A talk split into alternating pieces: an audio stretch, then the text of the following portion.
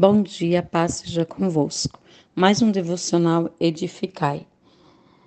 O tema Perseverança para alcançar promessas. Hebreu 10, cap... versículo 18 ao 39. A carta dos Hebreus contém pelo menos 96 versos que conduzem seus leitores a perseverar e continuar a prosseguir sua caminhada com firmeza e com fidelidade ao seu Deus. Eu me pergunto, por que o autor da carta aos Hebreus esteve tão preocupado ao longo dos 13 capítulos da sua carta em conduzir aqueles irmãos à perseverança? Provavelmente essa carta foi escrita 78 anos depois de Cristo. O que estava acontecendo quando o autor escreveu essa carta? Naquela época, o Império Romano estava dominando o cristianismo, estava progredindo. Os judeus não convertidos estavam perseguindo os cristãos. Esses judeus se converteram. Eles eram considerados os traidores da fé judaica.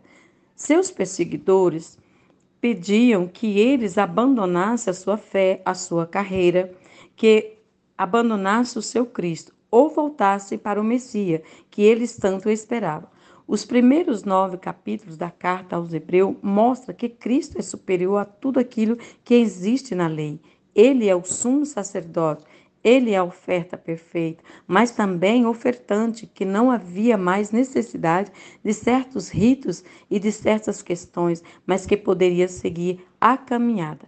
Os capítulos de 10 a 13 aos Hebreus, exorta esses irmãos, mostrando que Cristo é superior a tudo aquilo que os judaizantes tinham como precioso. O autor dos Hebreus vai exortar seus ouvintes a perseverarem, porque muitos iam apostastassem da fé, muitos iam ignorar Cristo. Então vamos continuar a perseverar em meio às lutas com Cristo, Jesus nosso Senhor, para alcançarmos as promessas de Deus, de Deus. O passado. Hebreus 10, 32 e 34. Lembre-se dos dias passados, quando, depois que foram iluminados, vocês sustentaram grandes lutas e sofrimento. Versículo 33. Em certos momentos vocês foram transformados em espetáculos, tanto para seres insultados quanto para seres maltratados. Em outros, vocês se tornaram co-participantes com aqueles que foram tratados. Assim, versículo 34. Porque vocês não apenas se compadeceram dos encancerados, mas também aceitaram com alegria a expoliação dos seus bens, porque sabiam ter um patrimônio superior e durável. Lembre-se do passado. Lembre-se que vocês passaram por, porque até aqui Cristo nos ajudou, mas também vejo a necessidade do presente de perseverar, de perseverar, de perseverar no futuro.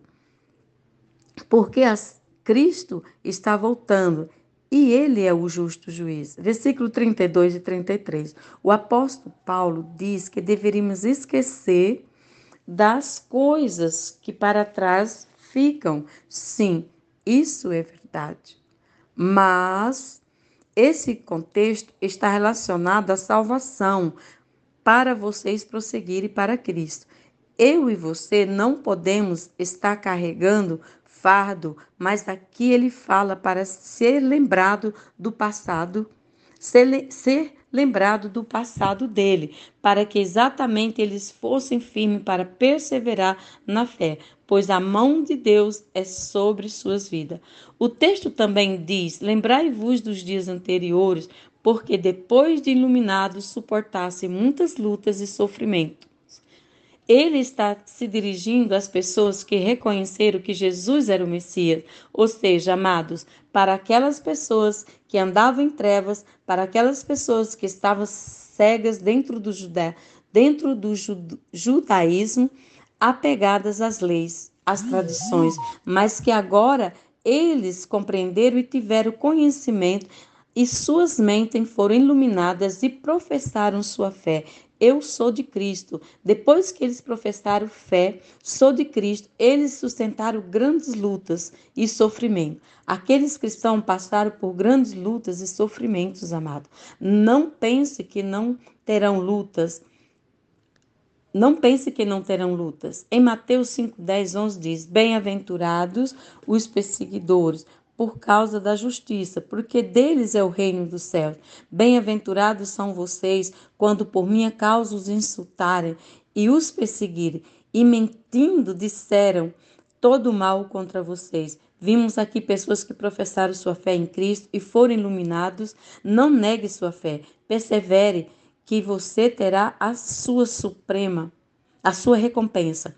Em Hebreus 2:3 diz: Como escaparemos nós se não levarmos a sério tão grande salvação? Diante disso, enquadramos esse sofrimento no contexto histórico. Estevão morreu apredejado, porque a luz de Cristo brilhava sobre ele. Hoje temos nossas guerras, nossas lutas e hoje somos perseguidos, mas não somos abandonados. Versículo 33. Somos insultados e atribulados porque Hoje, meus amados, também vivemos tempos difíceis, mas não vamos esquecer que aquele que te prometeu é fiel para cumprir as suas promessas. Creia, persevere em fé. Hoje vemos filhos de Deus sendo mortos por Cristo. Não desanime de sua fé, mas prossiga com perseverança no Senhor Jesus. Não desista, não retroceda mais. Fique firme nas promessas e no poder da palavra de Deus, em quem você pode confiar. Lembre-se quem você era e o que você é hoje diante de Deus. Versículo 34. Amados, eles tinham ciência, eles tinham bens, aqueles irmãos, tendo que renunciar seus bens, tendo que abrir suas casas por ordem do governo para retirar de suas casas o que eles quisessem. Eles tiveram seus bens, claro confiscado, mas eles suportaram em alegria. Eles tinham conhecimento que eles possuíam um patrimônio superior e durável. Tudo isso que vocês estão fazendo conosco não se compara ao que temos para receber. O que temos para receber na glória é muito melhor e durável, permanente, eterno e superior e durável. Precisamos olhar para o passado e contemplar até aqui o Senhor nos ajudou em meio às lutas, às aflições desse presente século. Ele tem nos sustentado e que essas coisas são passageiras, temporais, mas Ele tem nos ajudado. Lembre-se do passado, mas não abandone a confiança de vocês quanto ao presente e o futuro.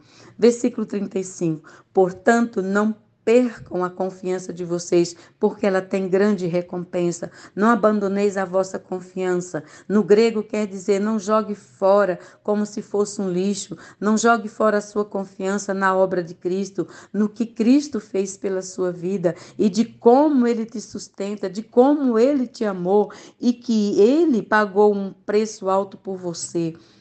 Ele te encoraja, sabe por quê? Essa confiança ela tem grande galardão, tem recompensa. Persevere na fé, lembre-se das lutas presentes e na glória futura. Hoje somos chamados a abandonar nossa fé. Não abandone, tem recompensa. Hoje somos chamados a negar o nome de Cristo. Não negue a recompensa. Somos chamados a viver, a, a virar as costas ao Senhor da igreja. Não vire, persevere, persevere Há uma promessa, há uma, uma herança. Persevere confiando em fé no Senhor Deus. Versículo 36. Vocês precisam perseverar para que, havendo feito a vontade de Deus, alcance promessa. O autor aos Hebreus, ele sai do passado e vem para o presente.